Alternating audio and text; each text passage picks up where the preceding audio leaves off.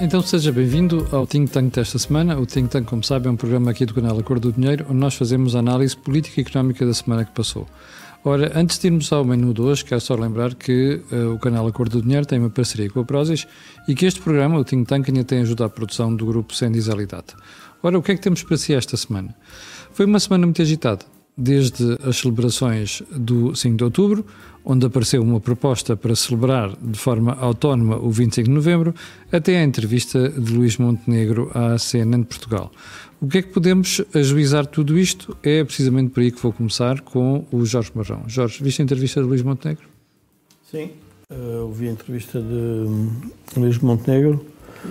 Julgo que hum, é uma entrevista de um de um líder político à procura do seu, do seu espaço de oposição. Quando digo à procura do seu espaço de oposição, é a fixação de uma linha orientadora de oposição para o PSD. Atacou os temas centrais de, eu diria, de falha de incompetência do atual governo e das deficiências do, que este governo tem apresentado mas não mas julgo que não teve não, não, não levou a entrevista para esse lado nem os jornalistas o permitiram para dar uma ideia do que seria uma governação uh, do PSD ou seja deu deu ideias de, de, demonstrou as diferenças em alguns momentos uh, diferenças que são significativas sem sem dúvida nenhuma mas não permitiu que os espectadores ficassem elucidados sobre qual seria a grande estratégia que o PSD uh, eh, quer propor uh, ao país. Mas achas que isso é uma, uma deficiência de comunicação de Luís Montenegro ou é mesmo uma questão estratégica? Porque Montenegro está no cargo há pouco mais de ano e meio e em nenhum, deste, deste, nenhum momento deste espaço-tempo conseguiu passar à frente do, do PS António Costa, apesar dos problemas todos que o partido e o governo tiveram. O que é que está aqui mal? São questões estratégicas do PSD, é uma, é uma questão de comunicação, é o quê? Eu julgo que há uma, há uma ideia de fundo que o PSD está a tentar uh, evitar debater uh, e isso só lhe tem criado problemas, que é o legado de Pedro Passos Coelho. Aconteceu com o Rui Rio e está a acontecer de forma subtil com uh, Luís Montenegro. Ou seja, o PSD nunca mais reconciliou consigo próprio, com a sua estratégia e com a sua vocação transformista de Portugal. Um, é uma espécie de, uma, de um apagão de memória do que é que o PSD é e representou na política portuguesa. Isto tem a ver com uh, o longo consulado de Cavaco Silva, que marcou os anos da democracia, depois a sua passagem para a presidência da República, em que, obviamente, também, uh, de alguma forma, uh, silenciou o próprio PSD, até pela, pela própria atitude e forma de governo de, de José Sócrates. E, e, o PSD, a partir do momento em que se tornou administrador de uma insolvência, um, em que teve um líder eh, que se tornou carismático. Eu me recordo que havia muita gente que duvidava das capacidades de Pedro Passos Coelho como, como Primeiro-Ministro. Um, e esse líder carismático parece que fez uma. Uh, está num hiato, está num intervalo, e não sabemos bem o que é que quer fazer. E no está, caso de Luís Montenegro, o Montenegro torna-se muito mais complexo, porque Luís Montenegro era uma espécie de uma. pelo menos transmitia a ideia que era um defensor da, desse legado de Pedro Passos Coelho na forma como desafiou Rui Rio um, e que de alguma forma isso depois deu-lhe deu deu a capacidade de, de, de se candidatar e ser eleito como líder do PSD mas agora a sombra de Pedro Passos Coelho torna tudo isto mais, mais complexo. Depois, mais à frente, falarei o que é que eu acho que a oposição, a oposição ao governo socialista e a, e a máquina socialista já está a fazer relativamente já a Luís vamos. Montenegro e Pedro Passos Coelho. Já lá vamos. Joaquim, entrevista de Luís Montenegro. Oh, Camilo, uh, A, a política é feita de protagonistas e de ambientes. Uh, os protagonistas podem, por sua vez, ter força própria ou estarem dependentes dos apoiantes. Quando estão dependentes dos apoiantes, são dirigentes que estão sempre a olhar para trás, para os lados e muito pouco para a frente, porque não têm confiança suficiente para avançar. O PSD passou várias vezes por esse tipo de situação, uh, que depois disfarça quando aparecem líderes com capacidade. Caso do Sá Carneiro, caso do uh, professor Cavaco Silva. Nesta fase, o que é que vai acontecer? Ganha quem conseguir denunciar a traição dos políticos que, perante a bancarrota, resolveram ridicularizar quem nos veio ajudar e quem nos definiu uma estratégia que permitiu recuperar até à situação em que estamos hoje. Oh, Joaquim, mas não houve nenhum dos partidos que foi obrigado depois a seguir a, a, aquele receituário que tenha conseguido fazer isso. Porque a esquerda tem ganho, essa, tem ganho essa batalha, que é ridicularizar quem nos veio ajudar. Oh, Camilo, o problema é que o tempo que nos fez perder o falso debate sobre a Troika, hoje faz-nos falta para poder aproveitar aquilo que foram os resultados positivos da Troika. Isto pode parecer paradoxal, mas uh, em política, quem não aproveita a oportunidade já não volta a ter. Uhum. E por isso é que todos aqueles que estavam atrás de nós na Europa e que já nos ultrapassaram, inclusive a Roménia, foram apenas aqueles que não perderam tempo a debater a inutilidade. No nosso caso, nós passamos grande parte do nosso tempo político a esconder mais do que a mostrar. Esconder o quê? Esconder as responsabilidades nos erros do passado. E, com isso, não conseguimos mostrar o que podem ser os desenvolvimentos positivos. Quem não tem essa necessidade de justificar o passado escondendo, pode avançar muito mais rapidamente. Porque o que critica do passado é aquilo que vai abandonar.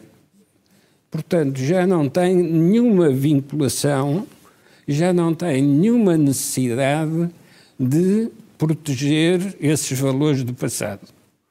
Porque já decidiu passar para outra fase. No nosso caso, a situação é mais caricata porque o que está à frente de todos não é aquilo de que os partidos falam, porque os partidos querem esconder aquilo que eles próprios fizeram. Isso tanto à direita como à esquerda, porque também a direita fez concessões que agora se verifica, foram perfeitamente inúteis. Não serviram para nada. Enquanto que a esquerda fez reivindicações que também agora se verifica que não serviram para nada, porque não consolidaram uma estrutura económica para esse tipo de reivindicações. Ou seja, a, a civilização é muito cara, isto é, ter uma sociedade civilizada com os seus uh, benefícios da civilização, com os seus serviços públicos, com as suas garantias sociais, tudo isso é muito caro. E para ter tudo isso, é preciso que a estrutura económica possa sustentar isso. Nós, durante um período que nos conduziu ao endividamento, fizemos de conta que sabíamos como é que se financiava uma sociedade civilizada. E fizemos de conta porque andamos à conta da dívida.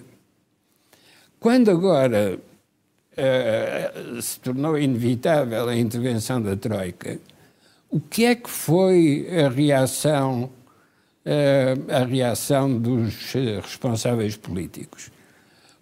Um uh, descobriu-se Pedro Passos Coelho como sendo capaz de conduzir uma estratégia de recuperação, mas teve como resultado um tal uh, impacto de críticas, incluindo do seu próprio partido, que o deixou inutilizado no sentido em que lhe partiram as pernas. E como é que isso concilia com a entrevista de ontem, de Luís Montenegro? É? Como é que isso concilia com a entrevista de, de Luís Montenegro ontem? Não, calma. Uh, o, o, Luís Montenegro uh,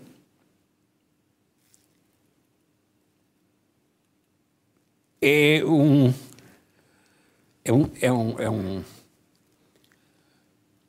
é um substituto do que deve ser um dirigente político.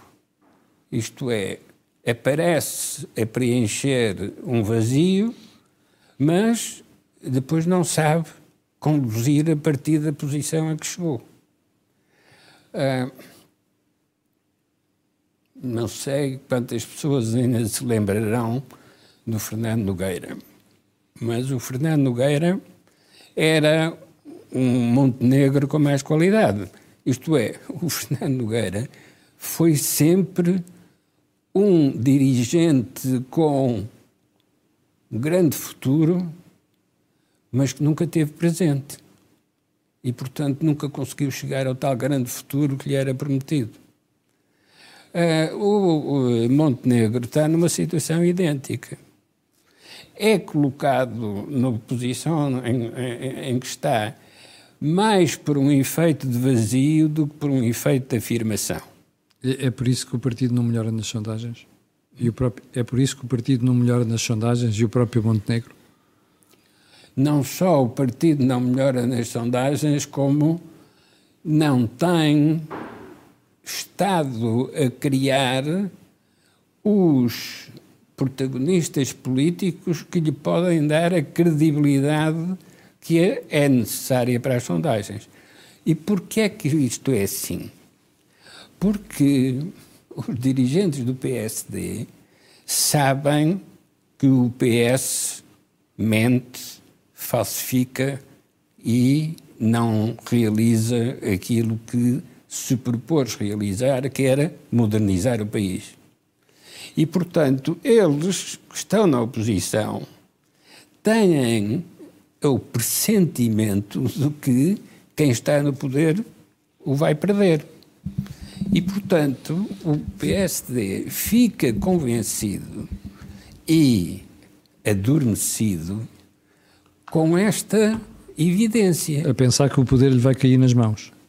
Não é só vai cair nas mãos, que quem o tem o vai largar. Hum. E vai largar porquê? Porque o poder queima quem não o sabe utilizar. E, portanto, o PSD só está à espera disso. Porquê é que comete um erro que é irrecuperável? É que, entretanto, o país vai perdendo oportunidades, vai perdendo vitalidade e estará cada vez menos capaz de responder aos pedidos e apoios de quem estiver no poder. E, portanto, a nossa, a nossa fatalidade é que nem crescemos, nem percebemos porque é que não crescemos. Jorge, a classe política não percebe porque é que nós não crescemos? Ou faz de conta? Eu julgo que a classe política uh, tornou-se obce tornou obcecada com o poder e um, o poder, eu digo, o poder, as sondagens e o espaço mediático. A classe política está-lhe a faltar dimensão para atacar de frente os grandes problemas da sociedade portuguesa e os grandes problemas civilizacionais. E isto é uma é uma é uma é uma é uma afirmação, se quisermos, uma conclusão que eu posso tirar não só em relação a Portugal, mas em relação a um conjunto de, de países, demonstrando que a sociedade ocidental, de alguma forma, entrou num período de, de decadência. Mas voltemos à política portuguesa, ao PSD e ao, e ao PS. Nós, se quisermos ser honestos intelectualmente, temos que lembrar que os últimos 20 anos de presidência da República são de presidentes que vinham do espaço espaço político do, do PSD. Um, e por uma outra razão não foram capazes de alterar, se quisermos, a forma como os governos uh, governam.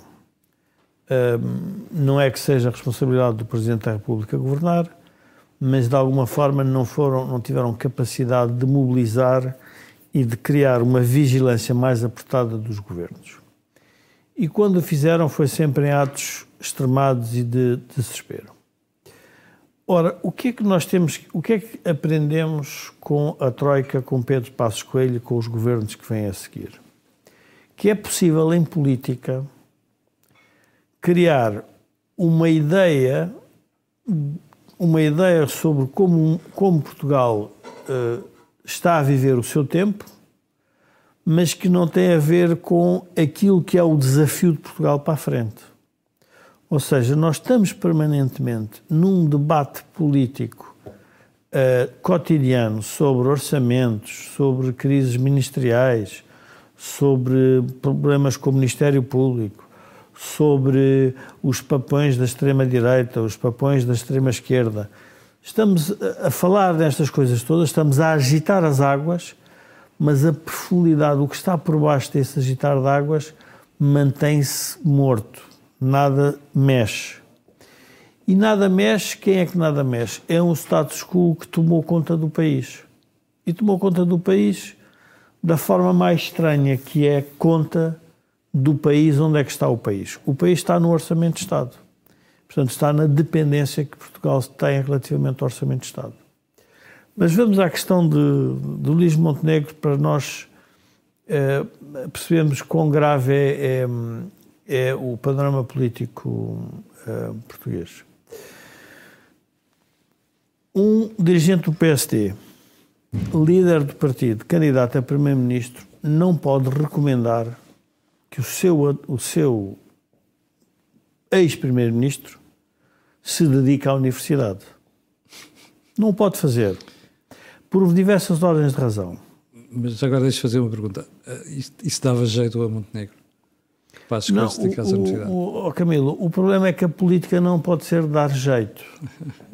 A política não é dar jeito. Não é uma forma de responder. Pois. Onde é que eu julgo que o Luís Montenegro tem um problema muito sério para resolver? O, o PS montou uma estratégia em que não permite que o PSD cresça porque faz com que o Chega tenha um protagonismo provavelmente eh, igual à sua votação ou um bocadinho superior. Portanto, há uma ideia que não há governo à direita sem o Chega.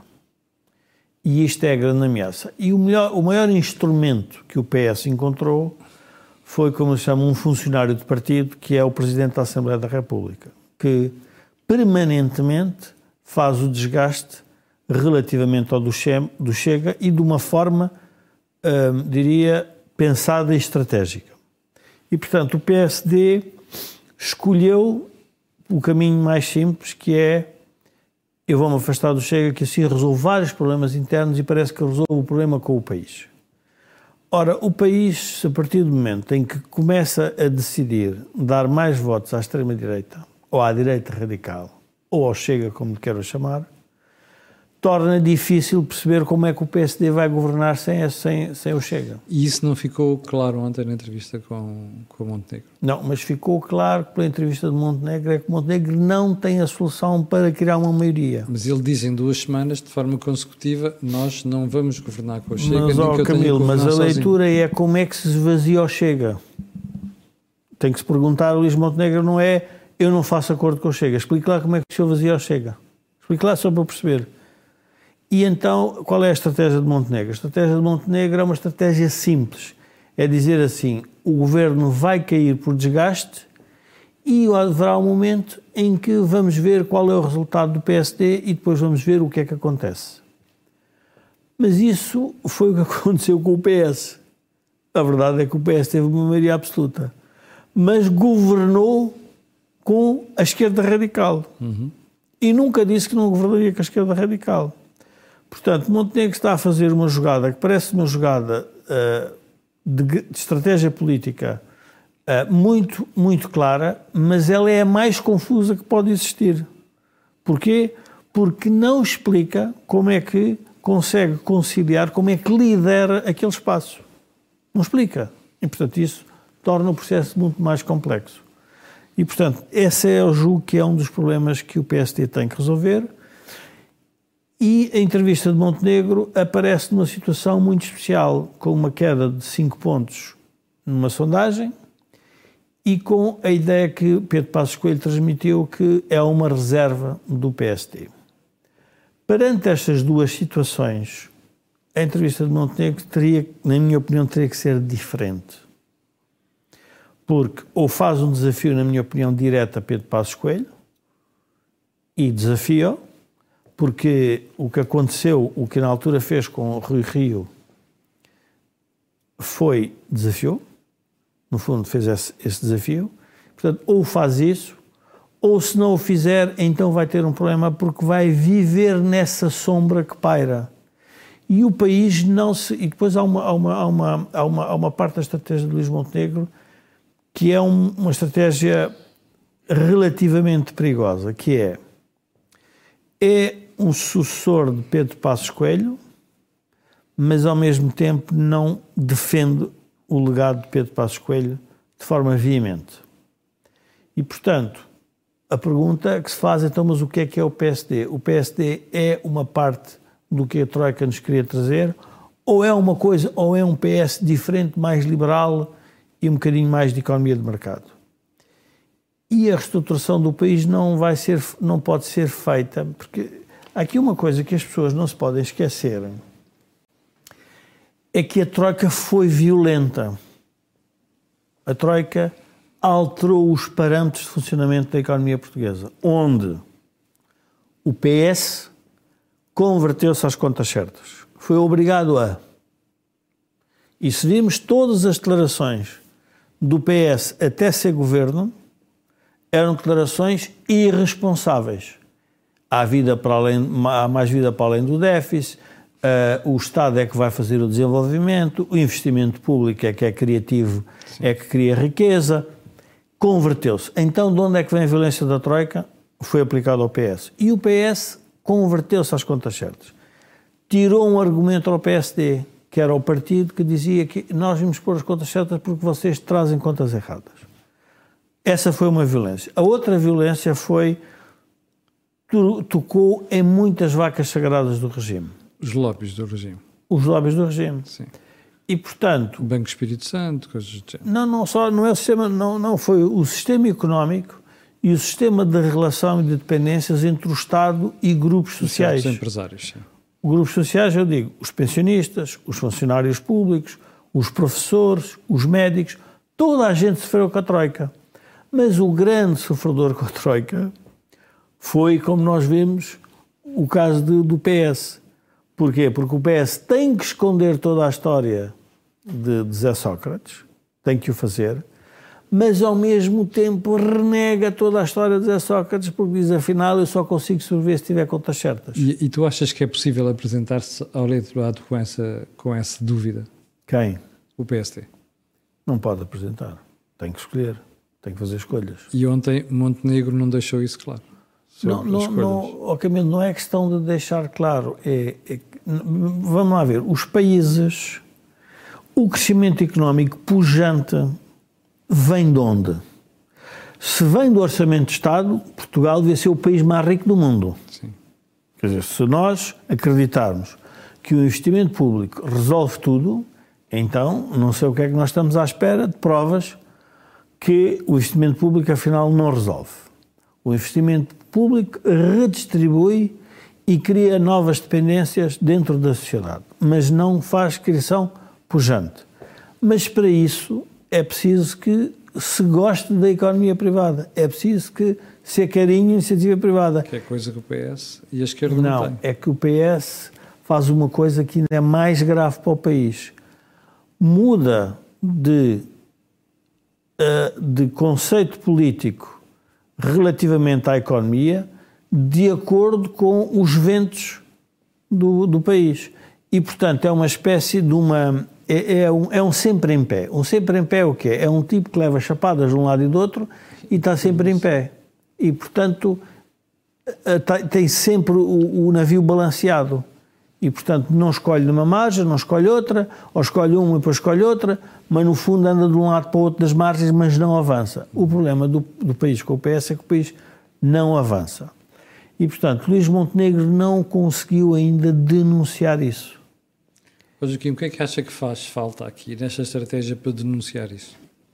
Em sete anos ninguém da direita conseguiu fazer. O, que faz falta é avisar a malta com o sacarneiro. Ou seja, vamos lá puxar pela memória e recordar o que é que significava a ala liberal no tempo de Marcelo Caetano na Assembleia Nacional.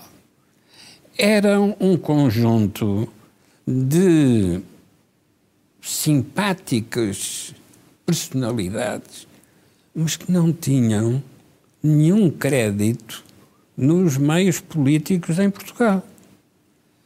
O próprio Sá Carneiro era apenas um advogado do Porto uh, que andava de lambreta e que depois uh, fez uma coisa que era típica dos sonhos dos adolescentes no, no Porto, que era conhecer uma sueca e passear-se com a sueca. Dinamarquesa.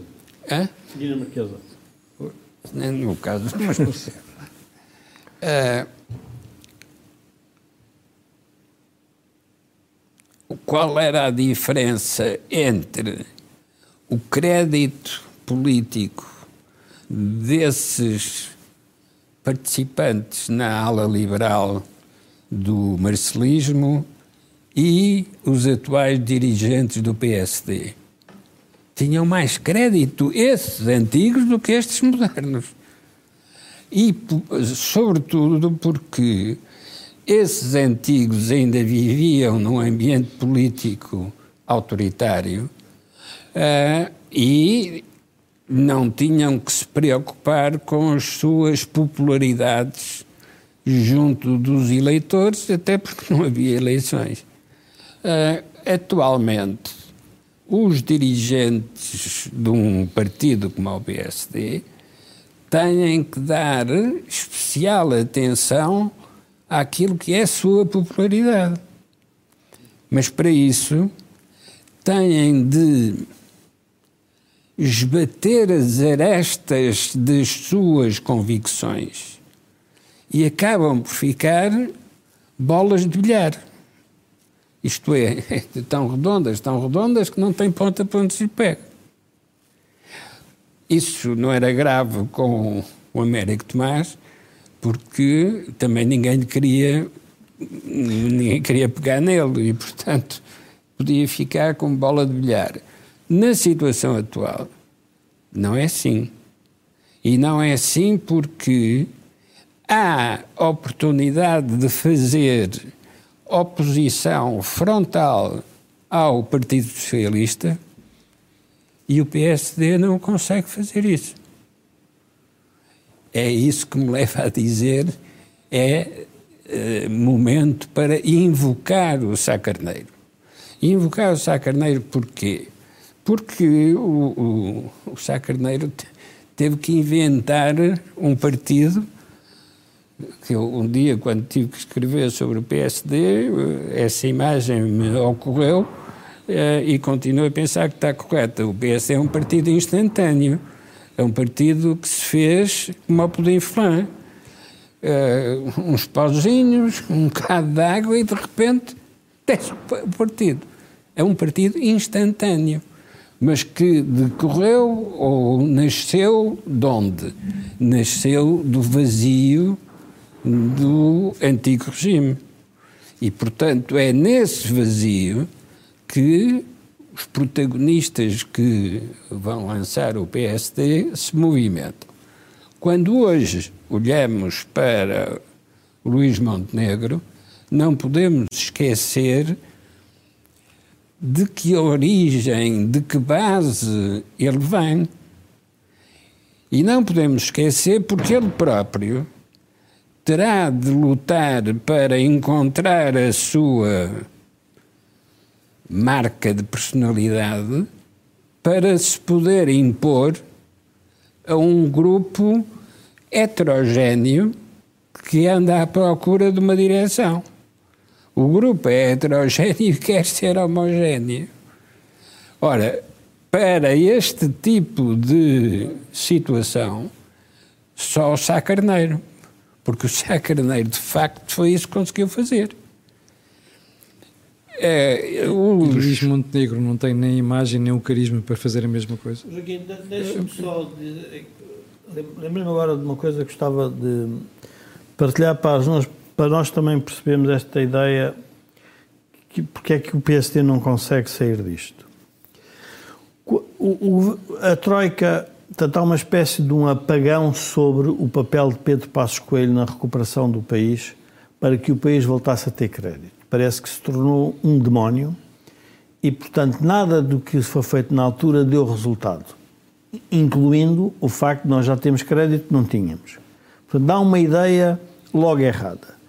E depois a seguir, até essa é a estratégia do PS, a seguir o Rui Rio monta, a, a seguir vem, uma, vem outra, outra, outra ideia criada que Pedro Passos Coelho não ganha as eleições com maioria porque não deu um, vamos lá ver, não deu um sinal ao eleitorado que ia afrouxar. Nomeadamente os pensionistas. Nomeadamente os pensionistas. Depois há uma outra ideia, que é Rui Rio não ganha o país porque não se definiu em relação ao Chega. E agora Montenegro também não ganha o país porque se definiu contra o Chega. Então o que é que isto é? Isto é uma estratégia do Partido Socialista que o PSD ainda não interiorizou para esvaziar o PSD. Ou seja, o PSD está a ser todos os dias esvaziado pelo, pelo Partido Socialista com uma estratégia em que ou te, para liberais já temos o, a Iniciativa Liberal e para mais à direita já temos o Chega. E então o PSD, bem o que é que é? E eu relembro-me de uma, uma conversa que tive com uma alta figura do, da nação que me dizia uma coisa, já com avançada idade, que me dizia o seguinte: cuidado, porque eu nasci social-democrata, mas hoje reconheço que a social-democracia, com a dívida que os países têm e os déficits que temos, está, temos que. É insustentável. é insustentável.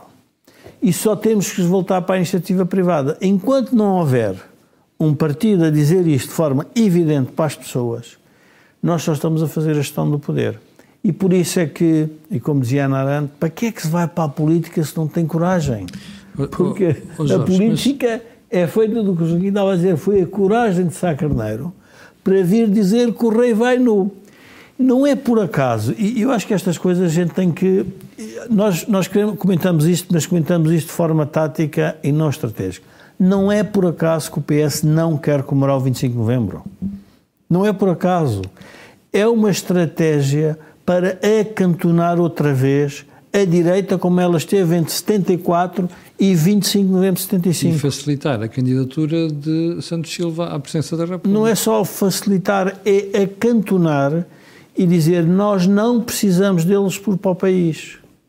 É isso que está a querer ser feito. Quando o Presidente da Assembleia da República vem explicar que o consenso se faz desde que um diga que não está de acordo, está tudo dito, quer dizer, isto eu, eu argumento como me apetece. E perguntei onde é que estava o Presidente da Assembleia da República em 25 de novembro de 75? Estava no. Estava do lado contrário. Sim, estava nos trotskistas. Estava fizeram nos trotskistas. Fizeram cerca a sede. E portanto, 50 anos depois, são as mesmas pessoas que querem apagar o 25 de novembro.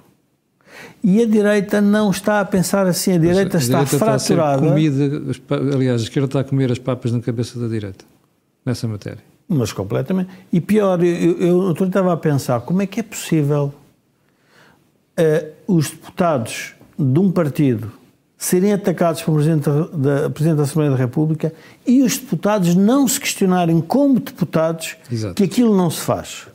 Então o que é que estão? Arregimentados pelos partidos, pela estratégia partidária. Não interiorizaram o seu papel na política e na democracia.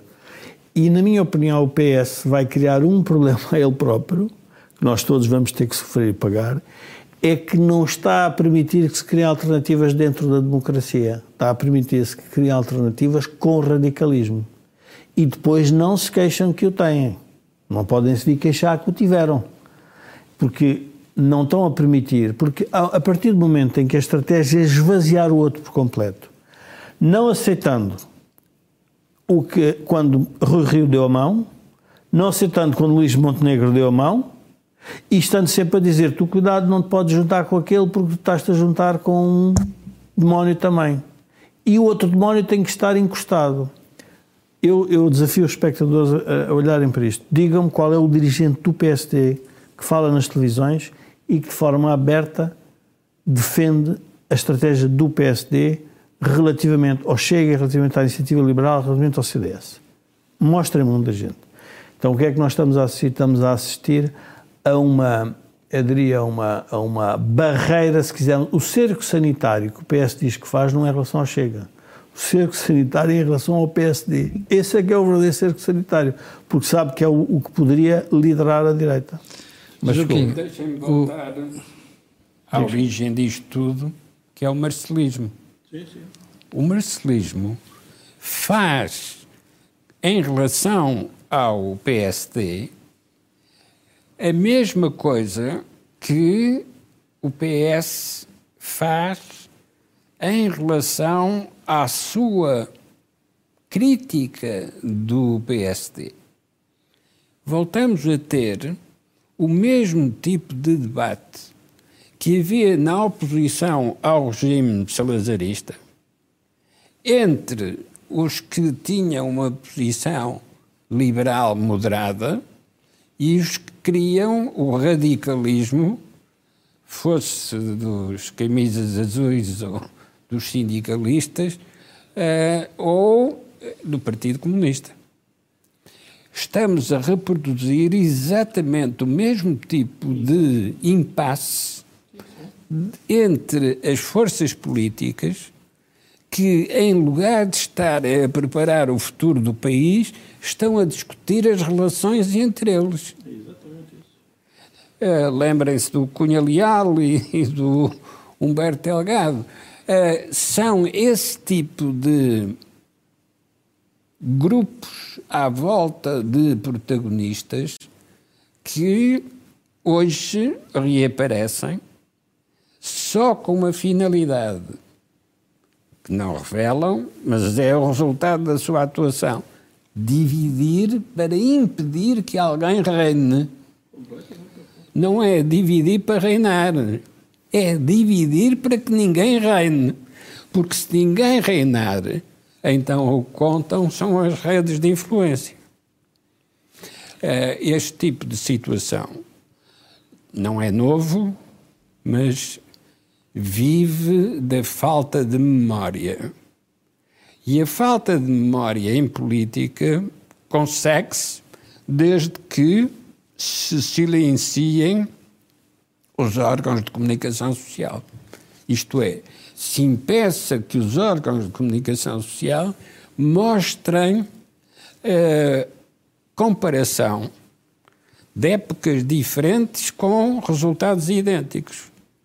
E, e isso é que é preocupante. E por isso é que nós estamos novamente numa estrutura de fim de regime, o que é particularmente interessante porque está a chegar ao fim a geração do último fim de regime.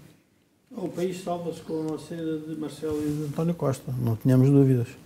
Porque são os últimos a representar o regime que, que constituíram e que, portanto, chega ao final. Eu estive a ver a, a, o, o, o, manifesto do, do presidente, do, do candidato a presidente americano, Kennedy.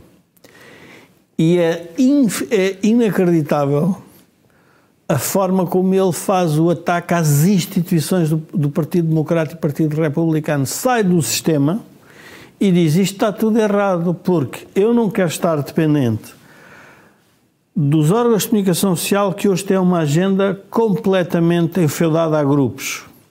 Não quer estar dependente das grandes empresas farmacêuticas, não quer estar dependente dos lobbies das armas, não quer ser livre para decidir. Ou seja, é, é uma, aquilo é um choque. É óbvio que a máquina americana provavelmente vai torcidá-lo e não vai passar de, uma, de um fogo-fato.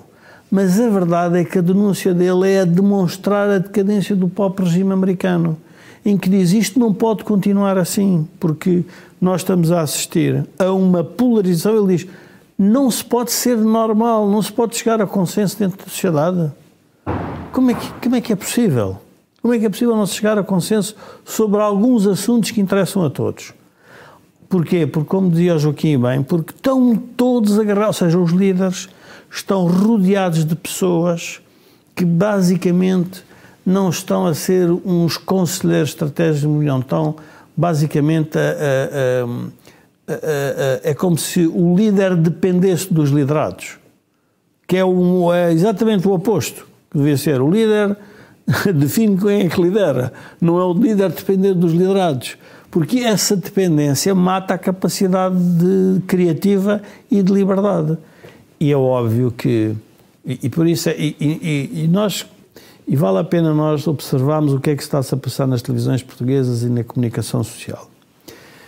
O que se está a passar é a criação de fenómenos de sucessões, eu diria, desculpem a redundância, sucessivas, de potenciais candidatos que basicamente estão a dividir e a tolher a capacidade do líder de se mover. Hoje recebia num, num WhatsApp privado uma declaração de António Costa a dizer que uh, estava no. Estava previsto no, no acordo com Bruxelas uh, a privatização da TAP. TAP. E no mesmo tempo temos o ex-ministro a dizer que não estava nada previsto. Então, pá, mas em que ficamos no quê? Estava ou não estava previsto? E agora vai aparecer um fact-check de certeza sobre o assunto. E depois, a seguir, junta-se uma grande conversa. E na prática, a pergunta que é, mas o país precisa do que em relação ao transporte aéreo? Não, é porque, é porque é a forma de criar as divisões artificiais dentro do partido. Os que são dentro do partido a favor da privatização da TAP, os que não são dentro do partido a favor da privatização da TAP. Isto para manter o esquema mais ou menos equilibrado. Ou seja, é preciso é que a bola esteja no ar, uhum. porque se a bola assentar, o, e não me lembrava há pouco o Joaquim do Marcelo. O Marcelo tinha, fez um livro com Alçada Batista que era Conversas com Marcelo Quintana. E ainda me recordo de uma frase de Marcelo Quintana: é, Mas porquê é que nós temos de se preocupar com a esquerda, que a esquerda fala à esquerda, mas quer viver à direita? Ora, isto era um dirigente que não estava a perceber a ambição que as pessoas tinham relativamente à mudança do regime. Agora estamos iguais, ou seja, as pessoas dizem eh, os avisos, eh, os avisos eu diria, lúcidos e inteligentes do próprio Presidente da República nos últimos tempos têm sido omitidos. Ou seja, quando ele diz que não mudamos a bem, mudamos a mal. Ninguém pega no assunto, ninguém liga, porque acha que ele está a falar. Pronto, é mais umas coisas comercial, como falou no decote da menina, também pode falar no regime, Exato. mas não tem problema nenhum, porque está bom assim. Não vamos mudar nada, porque o país continua bem. E onde é que eu vejo que continua relativamente bem? e vem a questão da economia. Vem bem porque as pessoas habituaram-se a um padrão de vida e um padrão de consumo que epá, deixa lá ver se. Do isto... qual é muito difícil uh, libertarem-se. Não é só libertar, anestesia às Sim. pessoas. Ou seja, as pessoas não acreditam que lhes pode acontecer. É, é mais ou menos eu, esta guerra do, que estamos a ver agora de Israel com na faixa de Gaza deve ser incompreensível para um judeu a viver em Israel o que se está a passar hoje. Eu julgo que para os portugueses vai ser incompreensível como é que nós vamos ser ultrapassados e depois ainda vamos ter uma conversa para explicar porque é que afinal tínhamos que ser ultrapassados. Ou seja, não temos a capacidade de parar e dizer, pá, mas eu não quero ser ultrapassado. Eu não quero que a Romena tenha um PIB per capita maior que o nosso. Não quero isso. Não, começam a explicar, venham a dizer, não, não, o Estado Social da Roménia é uma desgraça o, o, o que se passa na Roménia, mas, mas vocês. O grande convite que eu fazia às pessoas de esquerda para pensarem um bocadinho, que são mais, eh, diria, eh, têm uma, uma, ideia mais solidária da vida, que o mundo se resolve com a redistribuição, lembrem-se que não havia mais redistribuição do que acontecia nos países socialistas na cortina de ferro e caíram todos porque não eram capazes de criar riqueza. Nós estamos exatamente iguais, só que em democracia, e não estamos a querer ver isso. Porquê? Porque há uma redistribuição que é feita através do dinheiro de Frankfurt nos bancos e através do orçamento de Estado é tirado dos portugueses para dar a outros. E não paramos para nos revoltar contra isso. Ora, esta, esta geração não tem ambição nunca vão ver um, esta geração dizer nós queremos ser o primeiro país, queremos estar no pelotão da frente dos países europeus. Não vão, não vão querer dizer isso. Vão querer dizer que o que é importante é o Estado Social que conquistamos porque não tínhamos no 25 de Abril. Aqui o nosso ouvinte, Rafael Ferreira, estava-se a referir que, que nós eh, recordamos sempre Sá Carneiro. Eu só lhe queria relembrar que cada vez que nós falamos do 25 de Abril, estão a querer recordar o Estado Novo. A pergunta é porquê é que a memória é tão seletiva? Ou seja, nós lembramos que o 25 de Abril foi importante por causa do Estado Novo, mas temos que lembrar que Sá Carneiro foi muito importante para a consolidação da democracia em Portugal. Então não podemos eh, separar as coisas. Ora bem. Ó Joaquim, porquê é que nós estamos com tanta dificuldade em assumir as comemorações em torno do 25 de novembro? Porque somos herdeiros com medo da herança. Porque há de facto heranças que arruinam qualquer família. E, portanto, o melhor quem tiver essa oportunidade é renunciar à herança. Ora, o que fazem os portugueses que imigram sem grande resistência, mas que também fizeram uh, colonização pelo mundo fora, também sem grandes uh, problemas e de, de, sem grandes problemas de consciência. Uh, e, e, sempre com a sensação que estava a fazer uma, algo de heróico e de positivo para a humanidade. Uh, se temos essa capacidade para ir para sítios, dif para sítios diferentes, uh, assumindo o risco de descobrir, porque quem descobre não sabe o que vai descobrir, mas assumindo o risco de descobrir e depois viver no que se descobriu, eh, como é que uma sociedade que tem esta capacidade é absolutamente incapaz de se olhar ao espelho que tem à sua frente? preferirmos fechar os olhos e não ver o que o espelho mostra.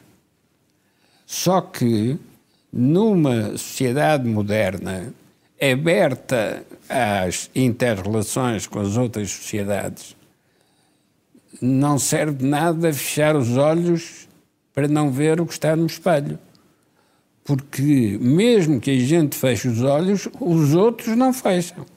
Os outros continuam com os olhos abertos e a aproveitar as oportunidades que estiverem na nossa zona de influência. E por isso é que nós ficamos muito surpreendidos quando verificamos que crescemos menos do que os outros e que os outros já nos ultrapassaram. Ficamos muito surpreendidos, mas não queremos perceber como é que nós crescemos quando crescemos. É essa incapacidade de olhar para trás e perceber o que fizemos certo e o que fizemos errado, é esta incapacidade que hoje nos impede de perceber em que é que nós nos desviamos da rota desde o 25 de Abril. E não há dúvida que nos desviamos da rota porque não foi isto o que foi prometido nas conquistas do 25 de Abril. Ora, é porque não se faz este exame comparativo entre o que se prometeu e o que se fez, que surgiu o 25 de novembro. O 25 de novembro é o exemplo elementar da análise comparativa numa perspectiva crítica. Ô, Joaquim, mas não acha estranho que o PS, que foi um partido que esteve no 25 de novembro também, como apoiar o movimento, um, agora quase que apareça a renegar esse mesmo dia? Aliás, eu hoje estava a ver o artigo do Eurico Brilhante Dias no público sobre esta matéria e aquilo é de ir às lágrimas. É verdadeiramente impensável ver uma pessoa, líder parlamentar, a defender aquilo que o partido está a fazer em matéria de 25 de novembro. Parece que o PS não quer celebrar o 25 de novembro. O problema do PS e do 25 de novembro é que as gerações no PS também foram mudando. E, portanto, alguns que foram heróis acabaram esquecidos. E outros já morreram. Outros já morreram. Mas o, o problema mais grave é os que voltaram. Isso é, já tinham sido denunciados e afastados. Eles foram derrotados. É a vingança deles. E agora voltam. É. Ora, é esse tipo de uh, transição de um lado para o outro que torna o PS particularmente perigoso quando entramos em situações de crise, mas que era a vantagem que o PSD tinha em termos de flexibilidade porque é verdade que não tinha grande esqueleto doutrinal, mas tinha uma grande flexibilidade de, movimentação. O PS, o que tinha de flexibilidade de movimentação, deve-o, em grande medida, não só ao Mário Soares, mas sobretudo ao Salgado Zanha. Porque era o Salgado Zanha que tinha uma coluna vertebral que dava sentido às coisas que o PS defendia.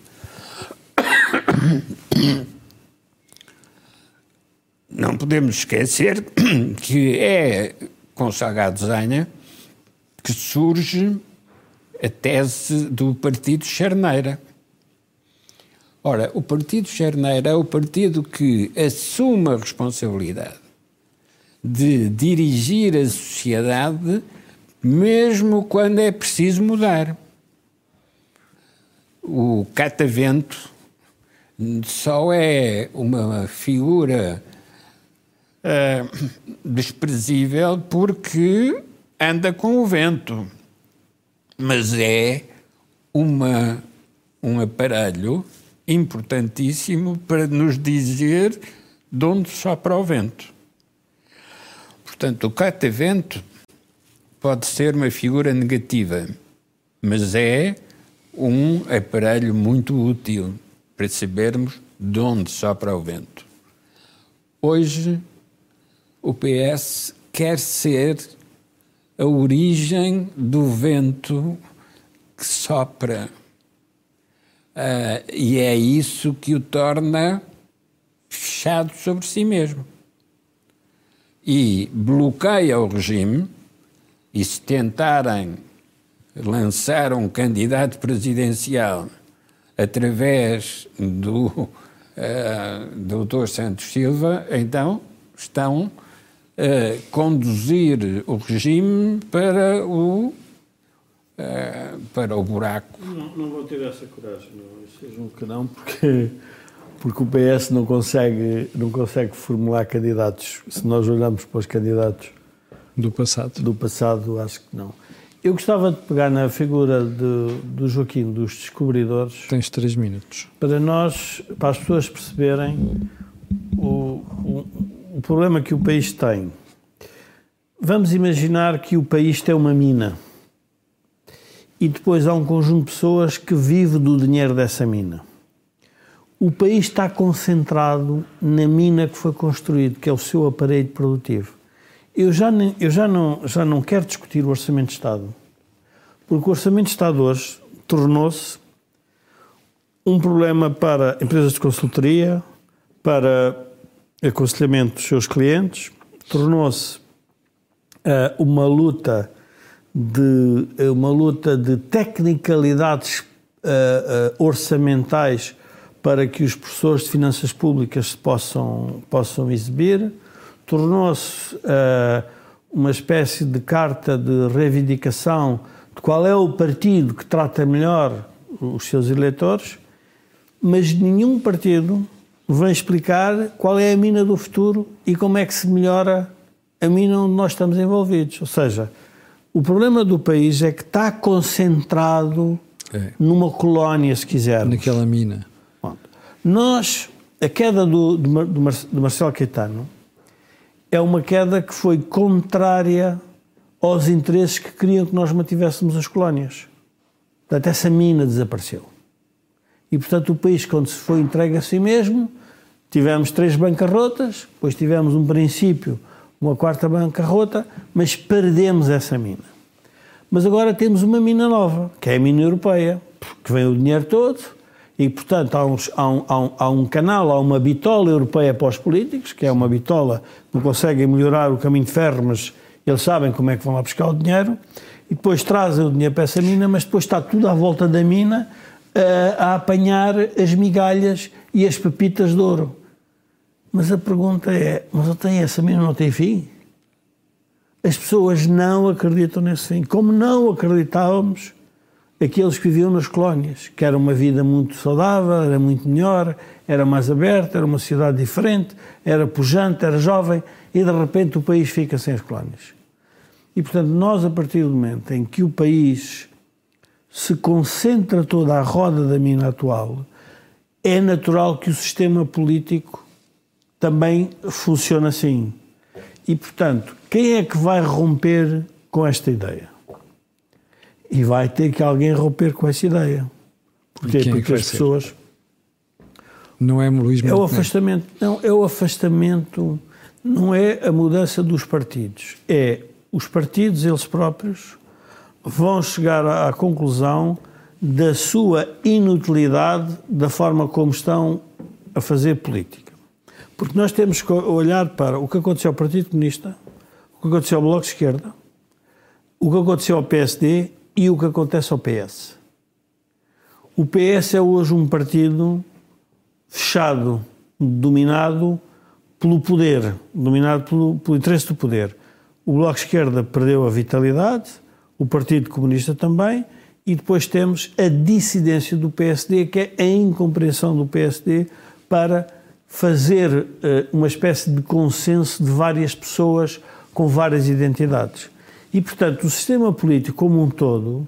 Ah, e temos a abstenção. Quando nós olhamos para a abstenção e o que está a passar no panorama do sistema, do, dos partidos políticos, é natural que um presidente da Assembleia da República e o presidente do grupo parlamentar se tornem instrumentos do partido e de uma. Ou seja, não, não vestem. Pois, pois é.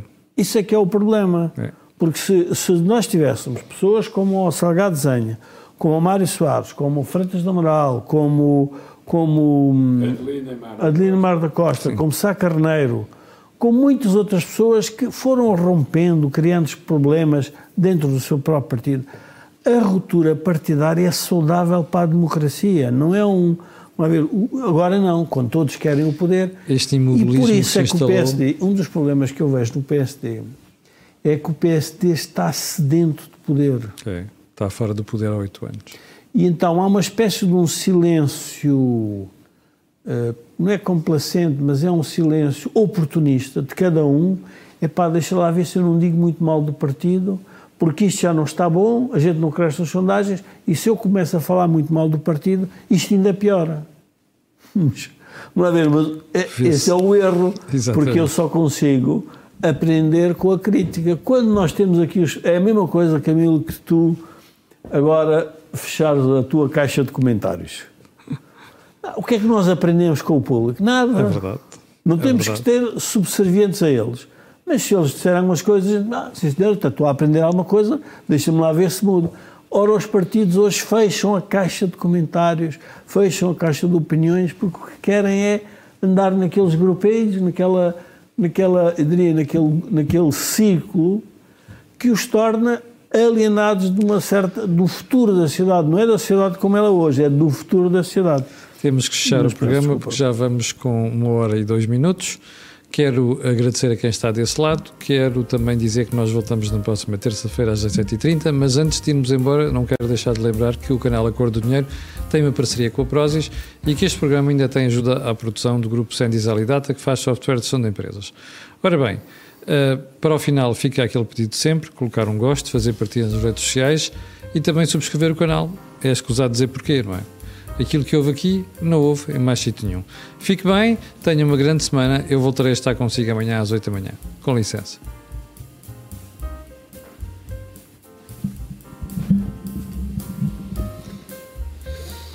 Tinha aqui uns comentários. Yeah.